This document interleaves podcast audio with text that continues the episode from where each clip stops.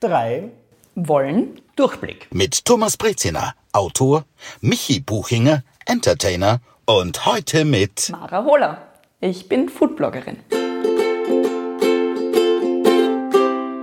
Ich habe heute ein Thema mitgebracht, das mich schon ein bisschen beschäftigt und auch ärgert, würde ich sagen, denn ich bekomme hier zum Beispiel auf Instagram und auf den anderen sozialen Medien viele Nachrichten und ich weiß nicht, warum es so ist, aber ich glaube, es ist, weil ich vielleicht ähm, irgendwie jung und vital wirke, würde ich jetzt mal sagen, dass mir sehr viele Leute schreiben und sagen, Michi, seit wann lebst du vegan? Kannst du mir deine liebsten veganen Rezepte verraten? Was hat dich dazu gebracht, Veganer zu werden? Und ähm, Newsflash, ich bin kein Veganer, ich war es nie, ich esse eigentlich relativ regelmäßig Fleisch und ich finde es manchmal eigenartig, dass diese Erwartung herrscht, dass man halt auf eine gewisse Art und Weise lebt was bei mir nicht der Fall ist. Ich ernähre mich nicht so, wie sehr viele Leute sich das von mir erwarten. Aber ich finde es auch merkwürdig, ganz ehrlich, dass fremde Menschen so Erwartungen an meine Ernährung haben. Und auf, über dieses Thema wollte ich heute so ein bisschen sprechen.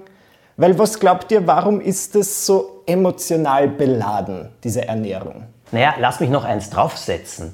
Was darf man heute überhaupt ohne schlechtes Gewissen noch essen? Ja. Denn es ist ja fast nichts kann man mehr angreifen, ohne dass irgendjemand kommt und sagt, na eigentlich solltest du das nicht essen oder mhm. eigentlich ist dies oder eigentlich ist jenes. Ich möchte kurz etwas dazu erzählen. Ich habe einen Arzt, einen österreichischen praktischen Arzt, der aber Chinesisch praktiziert, der behandelt mich seit 25 Jahren. Und was der macht, ist, wie ein chinesischer Arzt, er hält mich gesund. Und irgendwann mal war ich bei ihm und habe ihm geschildert, dass ich müde bin und dies und dies und jenes. Und er ist ein wirklich, du merkst, also der strotzt vor Kraft und auch äh, Vitalität. Vitalität allem. Und dann habe ich ihm gesagt, was es ist und dann sagt er, pass auf, du solltest vermeiden, das zu essen, du solltest das jetzt nicht essen. Besser wäre, wenn du jetzt das isst oder jenes isst und so weiter. Und ich habe ihn dann angeschaut, er heißt Wilhelm, ich sage zu ihm Willi und ich habe gesagt, Willi, äh, ganz ehrlich, das klingt für mich nicht wirklich verlockend. Was kann ich da anders machen? Und dann hat er mich angeschaut und hat gesagt, weißt du was, es gibt andere Sachen, die du auch machen kannst. Iss, was dir wirklich schmeckt weil das wird dir die meiste Kraft geben. Und da habe ich gesagt, mhm. das meinst du genau so? Sagt er, ja. In diesem Fall ist es so zu sehen.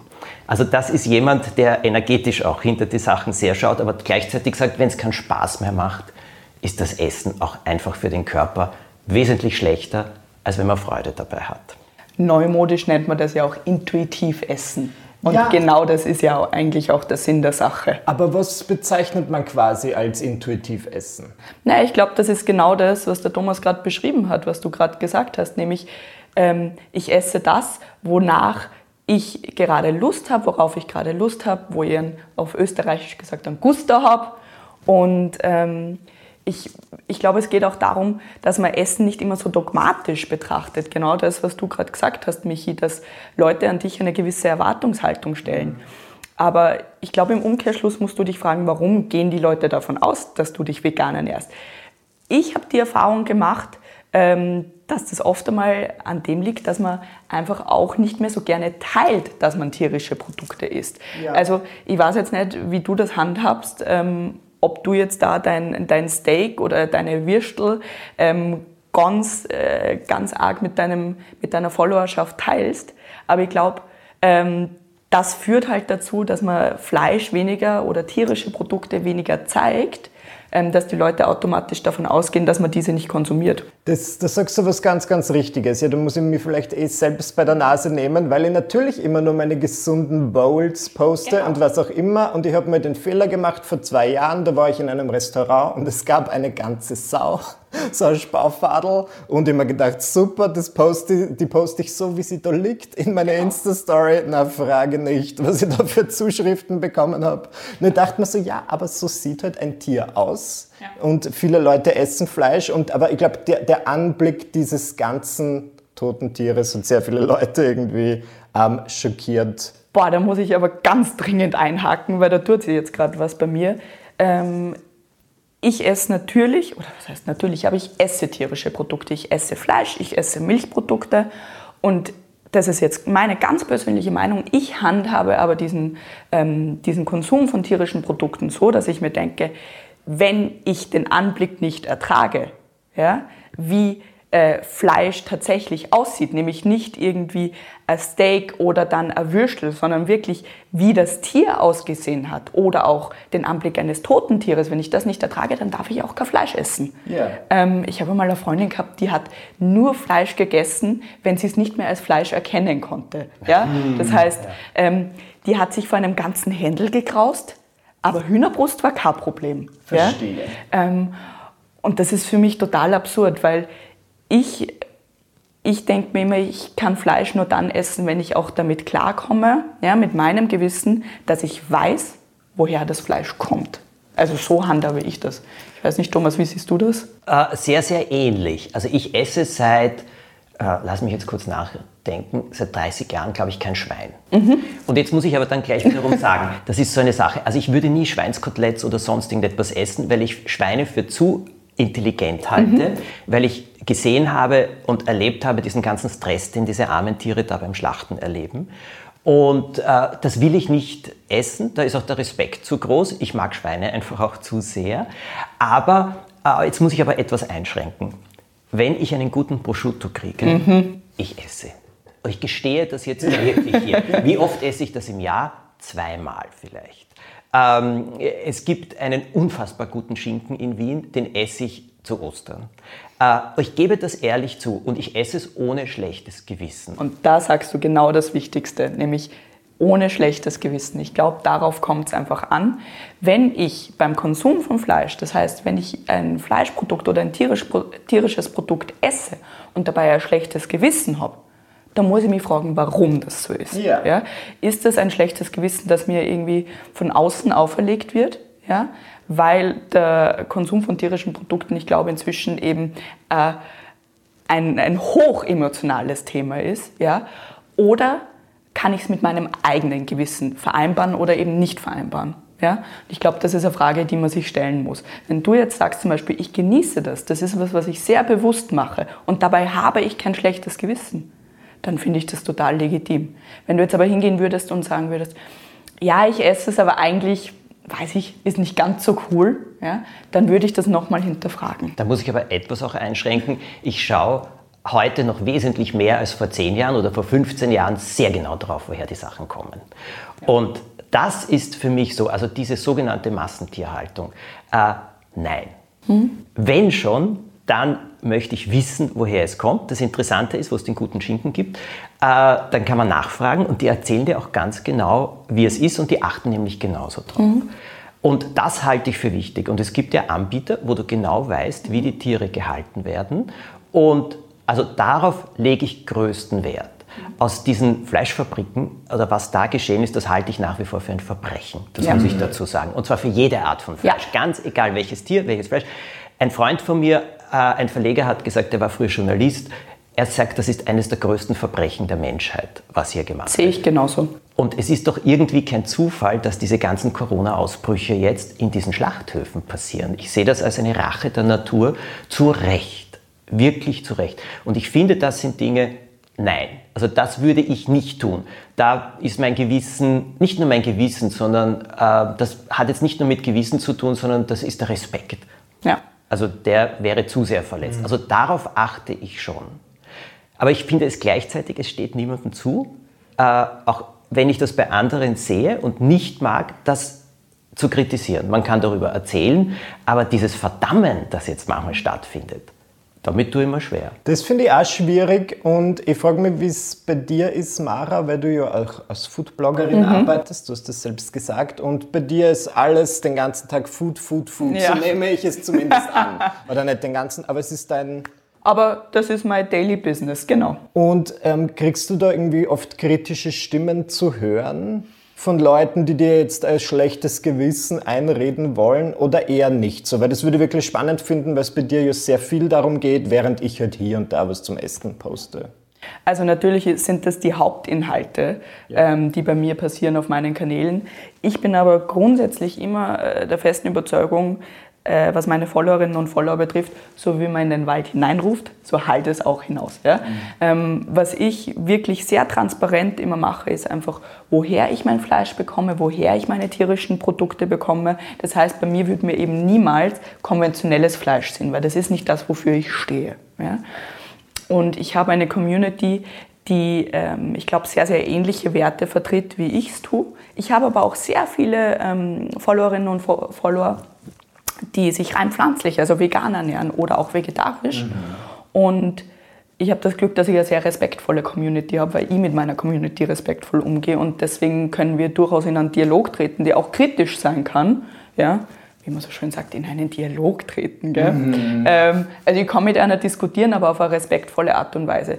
Ähm, glaube, das ist das, worauf es auch ankommt. Es ist ähm, ein hochemotionales Thema, wenn man sich aber, ähm, wie ich, in einem Mikrokosmos bewegt, wo es immer um um Qualität und um Herkunft geht der Produkte, ähm, dann ist das nicht ganz so untergriffig, sage ich einmal.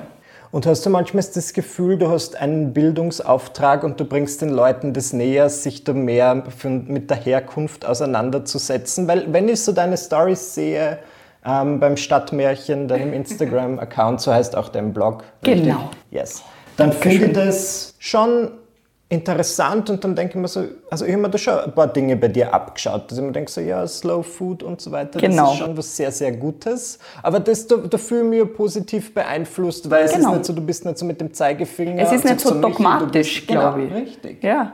Ähm, ist es dein Vorsatz? Genau so ist es, ja. live and let live, denke ich mir immer. Ähm, ich kann nur mit gutem Beispiel vorangehen und ich habe das große Glück, dass Essen und Kulinarik und Lebensmittel mein größtes Hobby, meine größte Leidenschaft sind. So wie andere Sudoku lösen, so gehe ich am Bauernmarkt. Ja? Das ist einfach meine Leidenschaft. Und was mir besonders viel Spaß macht und was ich merke, dass total gut in meiner Community auch ankommt, ist einfach, wenn ich Produzentinnen und Produzenten vor den Vorhang hole und eben Leute, die für mich Best Practice Beispiel sind. Ich arbeite zum Beispiel ganz, ganz eng mit ähm, eben, du hast es schon erwähnt, Slow Food zusammen, ja, wo das höchste Gut wirklich der respektvolle Umgang mit Tieren, mit Pflanzen ist. Das heißt mit den Produkten, die dann zu Lebensmitteln verarbeitet mhm. werden. Und ähm, ich teile die Tipps total gerne und so sehe ich auch meinen Bildungsauftrag. Ja? Also mir macht es den größten Spaß und das macht auch was mit mir selbst, mit meiner Beziehung zu, zu Essen, wenn ich dann wirklich, wie vor zwei, drei Wochen, ähm, im Geiltal unterwegs bin, auf über 2000 Meter und dort Almochsen sehe und mir dann ein Fleischhauer dort sagt, er zieht die Tiere selbst auf, er schlachtet die Tiere selbst und er verarbeitet sie selbst. Das ist wirklich für mich ein ganzheitlicher Ansatz, ähm, äh, wenn ich an Fleischkonsum denke. Und wenn ich sowas zeige, dann habe ich kein schlechtes Gewissen, ähm, das eben mit meinem Forum zu teilen. Ja? Das ist mein Ansatz. Ich weiß nicht, wie du das siehst, Thomas. Nein, ich finde das einen großartigen Ansatz und ich glaube, das ist ja auch der, der Respekt und äh, die Achtung, die man aber jetzt nicht nur Tieren entgegenbringen mhm. sollte, sondern ich sehe das ja bei Gemüse genauso. Voll, bin ich ganz Also ich sage jetzt nicht, dass es der Tomate wehtut, wenn, wenn ich reinbeiße, das glaube ich nicht so sehr, aber ich glaube etwas anderes, naja wirklich nicht. Es gibt auch Leute, die, die solche Sachen ja. sagen, habe ich auch schon gehört, aber ich glaube etwas anderes. Ähm, es gibt doch diese berühmte Geschichte, Leute pflanzen etwas an im Garten. Ich habe es in diesem Jahr wieder versucht, das war leider Gottes ohne jeglichen Erfolg, ich weiß nicht warum. Ähm, aber trotzdem, wenn man das dann kostet, schmeckt es wesentlich besser als vieles, was man kauft. Das heißt auf gut Deutsch, da muss irgendetwas passieren. Und dieses, genauso wie diese Massentierhaltung, finde ich diese Massenproduktion von, von Grünzeug auch und so weiter sinnentleert, genauso wie Inhaltsstoff entleert. Und es hat keinen Charakter, oder? Ja, aber jetzt kommt schon etwas dazu. Also ich persönlich ernähre mich hauptsächlich von Fisch und Gemüse mhm. und ich liebe das am allermeisten. Aber ich bin sonst an allen anderen Dingen nicht so, dass ich sage, nie unter keinen Umständen. Äh, aber trotzdem, Fisch und Gemüse ist so das, was ich am liebsten will. Wenn ich das so erzähle, kommt aber dann ein Einwand und den verstehe ich natürlich auch, der da lautet, ist dir aber bewusst, wie viel das alles kostet. Ja, mhm. es ist mir bewusst, also Fisch ist nicht gerade billig, bitte. Vor allem Fisch eben wiederum, der Qualität hat. Äh, dieses, bei Gemüse gibt es eben auch alle Abstufungen. Und jetzt muss ich ehrlich sagen, natürlich bin ich unendlich dankbar, dass ich in der Lage bin, mir gute Qualität leisten zu können. Aber was sagt man allen anderen? Oder was, mhm. wie handhabt man das sonst? Ich möchte nur bei einer Sache einhaken, die du gerade gesagt hast, nämlich, dass man auch bei Obst und Gemüse eben darauf achten muss. Und mir geht es nicht nur darum, ähm, dass eben der Geschmack und der Charakter des Obst und Gemüses ja auch ein ganz anderer ist, sondern ich habe ja auch, oder das Ziel sollte es doch sein, bitte auch genügend Respekt vor dem Landwirt oder der Landwirtin zu haben, die sich... Ähm, die sich wirklich bemühen und die das leben, diesen Idealismus mhm. und die sagen, wir machen Mischkultur und also das heißt nicht nur eine Sorte von Gemüse auf einem Acker oder in einem äh, Folientunnel anbauen, sondern die wirklich auch die Diversität leben. Und das möchte ich auch unterstützen. Also da geht es mir nicht nur um die Qualität des Obst mhm. und Gemüses, sondern solche, ähm, solche Produzentinnen und Produzenten möchte ich ja auch unterstützen. Ja? Das finde ich auch großartig, aber geht das nicht sogar Hand in Hand? Total, total. Ich sage nur, ich glaube, man darf nicht nur das Obst und Gemüse und die Qualität der Lebensmittel hervorholen, sondern man muss, oder mein Ziel ist es immer, dass ich auch die Produzentinnen und Produzenten dahinter mhm. vor den Vorhang hole. Ja, und klar. das, was du gerade gesagt hast, ist natürlich auch, ähm, das ist eh dieser, dieses Totschlagargument, das man immer hört, Bio ist halt so teuer. Ja? Oder hochwertige Lebensmittel sind halt so teuer was dann immer das andere Totschlagargument in die andere Richtung ist, ja, dann esse ich halt weniger davon. Das ist ja bei Fleisch immer auch dieses Thema. Ähm, ich glaube, man muss einen Mittelweg finden. Ja? Weil die Produzentinnen und Produzenten, die ich jetzt kenne, bei denen ist das Obst und Gemüse gar nicht so viel teurer. Wenn ich in den Supermarkt gehe und die spanischen Tomaten, was ja auch immer so dieses Bild ist, das man hat, kauft, ja, ja, na, nona nicht ist das günstiger. Wenn ich aber allein schon drauf schaue, dass ich regionale und saisonale Ware kaufe, ja, wie zum Beispiel Tomaten, ähm, dann, dann hebt sich dieses Argument für mich so ein bisschen auf. Also, wenn ich das richtig verstehe, jetzt so als Anleitung für Hörerinnen und Hörer, die das vielleicht jetzt zum ersten Mal irgendwie hören, aber das dann so machen wollen, wie du das sagst, man sollte sich, also du schlägst vor, sich saisonal zu ernähren und ja. dann passt das, dann ist der Preis auch nicht so Genau. Krass. In dem Moment, wo ich äh, Produkte kaufe, die gerade Saison sind und die idealerweise ähm, auch regional verfügbar sind, ja, ist der Preisunterschied nicht so ein krasser.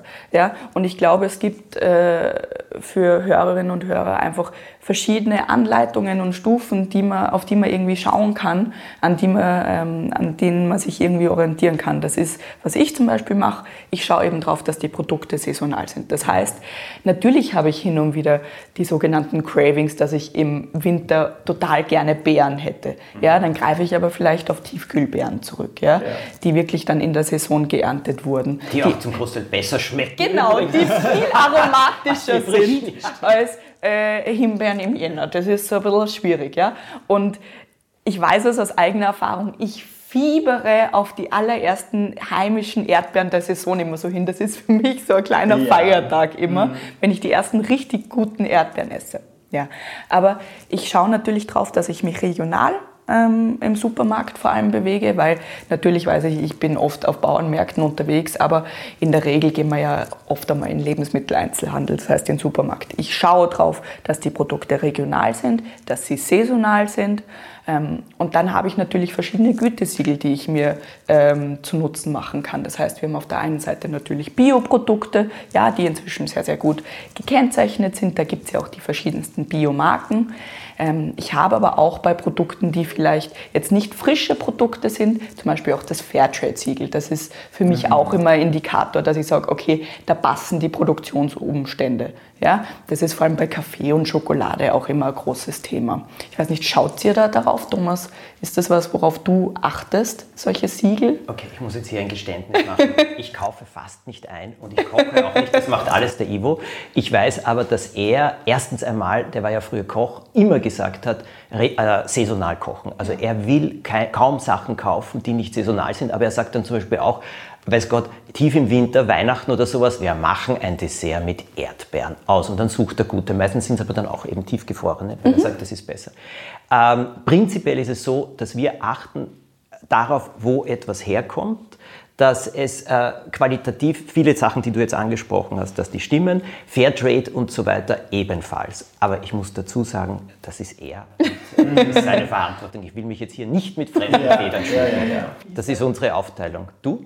Also ich wurde ja von meinem Freund dahingehend erzogen. Wir sind jetzt zum Glück eh schon sieben Jahre zusammen und mir war es halt früher, ich habe wirklich nicht so sehr geschaut, aber er hat mir dann näher gebracht und da bin ich natürlich sehr, sehr dankbar, wie wichtig das ist, sich saisonal zu ernähren, auch auf die Gütesiegel zu achten und so weiter. Und jetzt mache ich das natürlich alles, weil es mir, auch, also nicht, weil ich jetzt Sorge vor dem Streit habe, sondern weil ich halt einfach gemerkt habe, das ist tatsächlich, da ist was dahinter. Und ich weiß nicht, warum ich das, also ich habe davor jetzt auch nicht absoluten Müll gekauft, nur ich habe zu irgendwas gegriffen, weil mir gedacht habe, das schaut gut aus, das nehme ich. Ja, und vor allem, wenn du auf irgendwas Lust hast, das war bei mir früher auch so, wenn ich auf irgendwas Lust gehabt habe und das hat es dann nicht in Bio-Qualität gegeben, weil es aus war oder warum auch immer, dann habe ich halt schon aufs konventionelle Produkt zurückgegriffen. Ja. Das ist was, das mache ich inzwischen nicht mehr, weil dann denke ich immer, naja gut, wenn ich es dann trotzdem kaufen würde, wenn es jetzt nicht Bio-Qualität ist oder qualitativ hochwertig, formulieren wir es mal anders, dann hätte ich aber, und da kommen wir wieder auf unser Thema, ein schlechtes Gewissen, wenn ich es esse. Wenn man denkt, okay, jetzt habe ich mal quasi mein Guster oder meine Lust auf das über meine Ideale eigentlich gestellt. Ja. Und dann ist der Moment, wo ich dann ein schlechtes Gewissen habe. Und um dem vorzubeugen, mache ich es dann einfach nicht. Man das denkt man dann im ja, Nachhinein dann so, klopfe ich mir auf die Schulter und denke mir, Gott, jetzt habe ich mich selbst da so ein bisschen ausgetrickst oder habe mir gedacht, okay, ich stelle jetzt meine Werte über meinen ja. Guster. Aber das finde ich spannend, weil ich lausche unserer Diskussion und wir reden sehr viel so über Entscheidungen mhm. und Ideale und so weiter. Und kann man dann quasi sagen, dass Essen oder Ernährung und was wir kaufen, ist das politisch? Immer. Spannend. Immer. Was befind, wie, wie, wie, würdest du politisch definieren? Im Sinne Michi, von, dass ich, du hast über die Produzentinnen und Produzenten mhm. gesprochen, ja. du hast darüber gesprochen, dass das immer wieder das Argument kommt, das kann sich nicht jeder leisten. Und ich meine politisch im Sinne von, genauso wie du eine Partei wählst, kannst du ja auch mit deinem Geld eine Stimme abgeben und sagen, das kaufe ich, das kaufe ich nicht, das unterstütze, das unterstütze ich nicht. Ich mhm. habe das vorher nicht ganz so gesehen, aber jetzt durch dieses eine Gespräch. Haltung. Ja. Eine Haltung. Ich glaube, es ist eine Haltung und es ist ein Entscheid und es ist anstrengend. Ich sage doch, genauso ist es ja auch nicht einfach, sich für eine Partei zu entscheiden, meistens. Mhm. Ja. Ich bin mündige Wählerin oder mündiger Wähler, aber ich bin auch mündige Konsumentin oder mündiger Konsument. Und genau solche Entscheidungen treffe ich dann wirklich jedes Mal, wenn ich Lebensmittel kaufe. Insofern ist es ein grundpolitisches Thema für mich. Ja. Also, ich glaube, was schon dazu kommt, ist Folgendes. Wenn du einmal drüber nachdenkst, ja wenn du einmal drüber nachdenkst, dann kannst du nicht mehr so leicht dich darüber hinwegsetzen. Kannst du immer drüber, das ist so ein bisschen die Büchse der Pandora. Pandora, genau. Aber den, die kulinarische. Muss man, den muss man einmal haben. Ja. Und äh, den muss man einmal haben. Also zum Beispiel mein, mein äh, Halbbruder, der Marco und seine Frau, die kaufen, also ich meine, gut, die leben ähm, nicht am Land, aber in der Nähe von Innsbruck. Mhm. Und die haben natürlich sehr gute regionale Produzenten. Die kaufen dort ein, aber die schauen aufs Geld, also mhm. bei denen muss das sehr genau eingeteilt sein. Aber zum Beispiel, die schauen sehr auf die Qualität. Also die haben das auch sehr verändert und die sagen zum Beispiel auch das Gleiche, die regionalen Anbieter, die sie haben, seit sie das entdeckt haben, was die machen und was die da alles an diesen Kisten anbieten mhm. und so weiter absolut genial und sie ernähren sich besser. In England gibt es übrigens etwas, das liebe ich. Mein Freund Jonathan hat das. Da gibt es eine Webpage. Was die machen ist, die sammeln Obst und Gemüse ein, das aussortiert wird, weil es nicht 100% der Definition entspricht ja, oder sowas. Nicht der Norm. Der Norm, aber genau. vollkommen perfekt ist. Die kriegen jede Woche eine Riesenkiste um relativ wenig Geld ja. von bester Qualität. Aber es entspricht irgendeiner Norm nicht ganz. Ich war gerade vor kurzem im Voidviertel ähm, auch Produzentinnen und Produzenten besuchen und da war ein Erdäpfelbauer, ja, der hat gesagt, das war einer der Hauptgründe, warum er so einen 24-Stunden-Selbstbedienungsladen sich in einem Container äh, vor den Hof gestellt hat. Erstens wurde das in den letzten äh, Monaten extrem gut angenommen, aber er hat das gemacht, weil die Erdäpfel, die er nicht weitergebracht hat, weil er sie nicht in den Lebensmitteleinzelhandel bringen konnten, weil sie nicht der Norm entsprachen, die verkauft er dort. Das war sein Weg, wie er die Lebensmittel nicht irgendwie in die Biogasanlage bringen muss ja, oder zu Tierfutter verwerten muss, sondern er bringt sie trotzdem noch an den Mann oder an die Frau. Das fand ich auch ganz spannend. Und es gibt ja auch, weil du vorher gesagt hast, dass der Ivo bei euch den Einkauf erledigt, ähm, es gibt ja selbst für Leute, die jetzt nicht ganz so extrem leben wie ich, die, denen das total viel Spaß macht, irgendwie da auf Märkten rumzuhuschen, gibt es ja auch inzwischen viele Möglichkeiten, sich ähm, regional, saisonal und somit auch gesünder zu ernähren. Bitte wie? Ja, es gibt zum Beispiel, das hat eine ganz liebe Freundin von mir gegründet, Magda, ja, ist ein ganz tolles Startup, wo man sich online ähm, von Kleinstproduzentinnen und Produzenten äh, Boxen zusammenstellen kann oder sich einfach im Endeffekt den Lebensmitteleinkauf sparen kann, indem man nicht in den Supermarkt geht, sondern online ganz einfach bestellt. Und das sind lauter Produzentinnen und Produzenten, die in höchster Qualität ähm, Lebensmittel herstellen. Und sowas unterstütze ich dann doppelt gerne. Das heißt, man muss auch suchen. Also und zwar jetzt nicht nur im herkömmlichen Handel, ja. sondern einfach auch googeln, schauen, wenn man sich dafür interessiert. Und es gibt viele Möglichkeiten. Genau, es ist natürlich eine gewisse Recherchearbeit. Also da, da will ich jetzt nichts beschönigen, ja. Aber das kann ja auch was total Schönes sein. Eben selbst wenn man nicht passionierte Einkäuferin oder Einkäufer ist, was Lebensmittel anbelangt. Aber man kann sich mit ein bisschen Vorarbeit und Recherchearbeit dann im Nachhinein wahnsinnig viel Arbeit sparen, ja, indem man eben sich Gemüsekisteln wöchentlich oder zweiwöchentlich in welchem Turnus auch immer liefern lässt, ja, oder eben ähm, sich, ich sage mal, äh, Fleisch liefern lässt. Das mache ich ja selbst auch. Ja. Mhm. Ich kaufe so gut wie kein Fleisch mehr im, im klassischen Supermarkt, sondern ich habe eine Online-Seite namens Porcella, wo ich dann da wirklich... bestelle ich auch. Ja, ich wollte genau. keine Werbung dafür machen. Genau dort bestellen wir. Das war das Beispiel, das ich vorher genannt habe. Genau. Weil da sagen wir, das ist in Ordnung. Das passt, genau. Und da bestelle ich dann halt für einen Monat Fleisch. Ja. ja. Dann mache ich einmal einen größeren Einkauf. Kommt ohne Styropor, verpackt ja, in Stroh. Total wow. super. Die Kiste, ja. Ja, ist total die Kiste super. ist ausgelegt mit Stroh, ohne äh, genau. Styropor. Und ich mache es dann einfach so, weil ich will ja auch nichts wegschmeißen. Das ist ja dann wieder das nächste Thema. Ich friere es dann einfach ein. Ich mache es haltbar. Und so habe ich das dann immer im Tiefkühler. Und genauso handhabe ich es ja auch mit Obst und Gemüse, oder? Na gescheit, na absolut. Also ich lerne gerade viel tatsächlich, weil hier und da ein Fleisch kochen mache ich schon, auch wenn mein ja. Freund tatsächlich Vegetarier ist. Aber ja. sobald er das Haus verlässt, ist bei uns der absolute Hühnerwahnsinn Steak, los. Steak, Steak. Ja, genau. Und jetzt danke für diesen Tipp.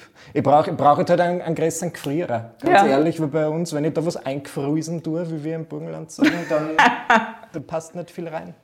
Ich bin gerade. Ich werde upgraden. Aber wir haben alles jetzt portioniert zum Beispiel. Also ja. weil wir bestellen auch Fisch bei einem Händler, wo wir wissen, dass das absolut in Ordnung ist. Ganz egal, ob Süßwasserfisch oder äh, gefangen, also Salzwasserfisch, ja. wie der gefangen wird.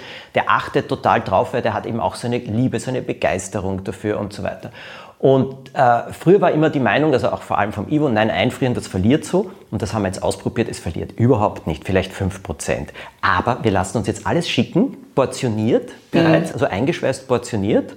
Und das ist die totale Hilfe. Also wenn du so ein großes Lachsfilet hast oder so, brauchst du eh meistens nur die Hälfte oder so. Die werden einzeln eingefroren und dann kann man alles rausnehmen, das ist perfekt. Und somit sinkt ja auch die Hemmschwelle, weil, also wie gesagt, ich koche extrem gern, das ist das, was ich beruflich und privat am liebsten tue. Aber selbst ich habe manchmal einfach keine Lust. Ja? und genau dann sinkt aber die Hemmschwelle, dass ich mir denke, okay, bevor ich jetzt irgendeinen entschuldigen, dass ich das sage, scheiß es oder mir irgendwas bestelle oder irgendwie einen, einen Spontankauf mache, ich habe meine Portionen eingefroren und dann haue ich mir die einfach schnell in den Ofen oder auf den Herd und dann muss ich nicht eben, wie du sagst, ein, ein gesamtes, äh, einen gesamten Lachs irgendwie zubereiten, sondern habe meine kleinen Portionen. Ich handhabe es zum Beispiel so, das ist für mich auch so ein kleiner Feiertag. Ich koche, ich glaube, fünf Liter Sugo auf einmal ein. Da gehen dann, mhm, weiß ich nicht, wie viele ja. Portionen raus. Und wenn ich richtiges Comfort Food brauche, ja, dann zelebriere ich das, dann hole ich mir einfach ein Sackerl aus dem Tiefkühler, wärme mir das schnell auf, mache mir Pasta dazu und das ist in 10, 15 Minuten ist das fertig. Es wird ja. überhaupt ja. besser so. Ja, Sugo wird Sugo überhaupt besser. muss man die großen Portionen. Besser und wenn du es wieder aufwärmst, wird es noch besser. Das stimmt. Das stimmt. Mein Comfort Food ist Toast mit äh, Parmesan, weißt du, eh so, dieses, wie heißt das? Dieses Parmesan-Späne. Also nicht ja. gerieben, sondern oh, Dings ja. und ein bisschen Balsamico. Bevor mm. ich irgendeinen Schrott esse, den ich nicht will, esse ich Toast mit gehobeltem Pas äh, äh, Parmesan und ein bisschen Balsamico drüber. Ich liebe es. Das habe ich noch nie gegessen. Und mit grünem Spargel ist noch besser. Einfach grünen Spargel nehmen, geschwind sortieren, also das Ding, Ja. das kann ich kochen. Und äh, drauflegen, ein bisschen drüber. Ich habe mich davon ernährt, eine Zeit lang. Genial. Na, Es ist ganz schnell Und es ist schmeckt schnell. Ja, ist irrsinnig gut und schmeckt so. Michi, was ist dein absolutes Comfort Food? Ich koche so selten, aber wenn ich dann etwas koche, dann ist es tatsächlich so. Ich finde, ein gutes Huhn, Ja. ich weiß nicht warum, weil es ist auch so einfach, du schiebst es in den Ofen und Mit so immer und Erdäpfel es, oder- es ist genial. Und ich mag das dann, wenn es also ein bisschen knusprig ist, also nicht paniert in dem Sinn, sondern Ja. halt die Haut knusprig Ja. ist. Ich weiß nicht, das kommt vielleicht aus meiner Kindheit, wo ich immer so am Kirtag in Kleinhöflein äh, Hühner gesnackt habe und das ist mir irgendwie geblieben. Das ist mein absolutes Comfort Food. Ja.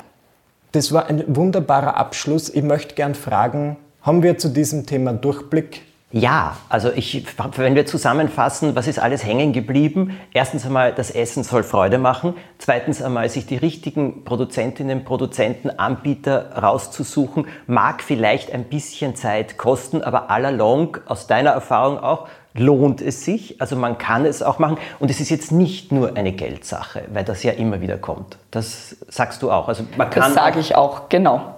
man kann es auch zu vernünftigen Budgets äh, ähm, qualitativ und auch von der Herkunft her gut besorgen und essen. Genau das ist es. Wenn wir regional und saisonal Lebensmittel beziehen, dann ist es ja genau das, ja, weil dann wird es für uns günstiger, ja, weil wir keine Transportwege haben und äh, eben keine unnatürlichen Sachen uns einkaufen. Und indem wir uns intuitiv, also regional und saisonal ernähren, so wie es eigentlich immer schon gewesen ist, dann spart man sich auch Geld. Ja. Auf deinen Quellen, also Homepage, Instagram etc. Jetzt sagst du noch alle deine Adressen, weil du hast vieles dort zusammengefasst, weil viele werden jetzt nachschauen wollen, auch was du genannt hast. Genau. Also eh schon seit Ewigkeiten, ich bin eine der alten Hasen, habe ich meinen Foodblog namens Stadtmärchen. Ja, weil ich immer Stadt, also ich wurde immer Märchen genannt und ich bin dann in die Stadt gezogen. Ja, so kann man sich das merken. Ähm, genauso heiße ich auch auf Instagram.